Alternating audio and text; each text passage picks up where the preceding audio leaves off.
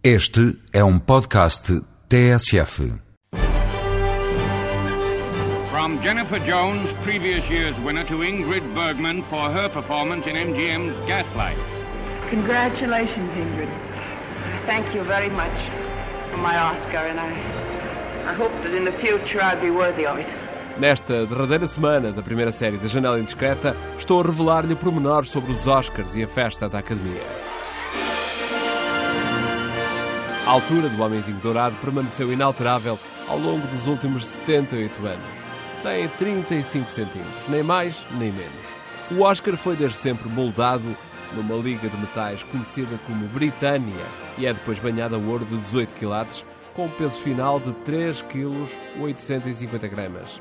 Cada Oscar custa agora aproximadamente 350 euros.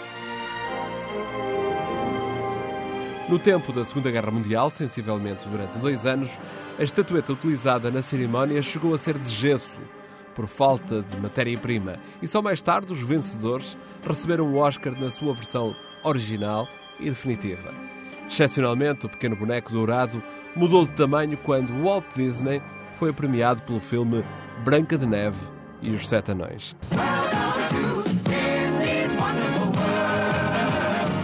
Dessa vez, a Academia deu-lhe um Oscar e mais sete pequenas réplicas, uma por cada anão. Walt Disney ainda mantém o recorde mais nomeado e com mais Oscars ganhos. No total, obteve 64 nomeações e 24 estatuetas atribuídas, isto, claro, sem contar com os sete anões.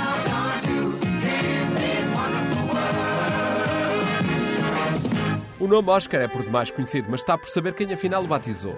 A bibliotecária da Academia, Margaret Eric, sempre disse ter sido ela a madrinha. Toda a vida, ela jurou a pé juntos que tudo começou quando certa vez referiu que a estatueta era muito parecida com o seu tio Oscar. Mas Bette Davis, muito senhora do seu nariz, também reclamou ser ela a madrinha. Isto porque desde sempre achou que o homenzinho dourado era extremamente parecido com o seu primeiro marido, que se chamava Oscar, claro.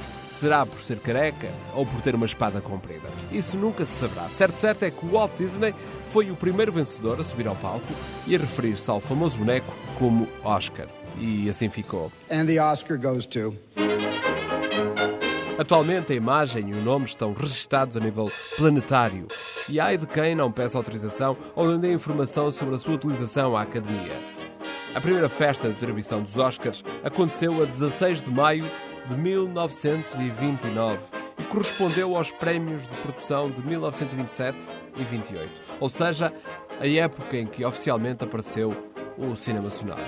Naturalmente, os grandes vencedores ainda eram todos mudos. Wings foi o filme distinguido nessa primeira festa, uma grande produção com impressionantes batalhas aéreas e cuja ação decorria na Primeira Guerra Mundial. O ator premiado foi Emil Jannings. Ele não estava presente, enviou apenas um telegrama da Alemanha a agradecer aos colegas. Vejam lá a importância que se dava ao mais cobiçado dos prémios de cinema. Hello, gorgeous.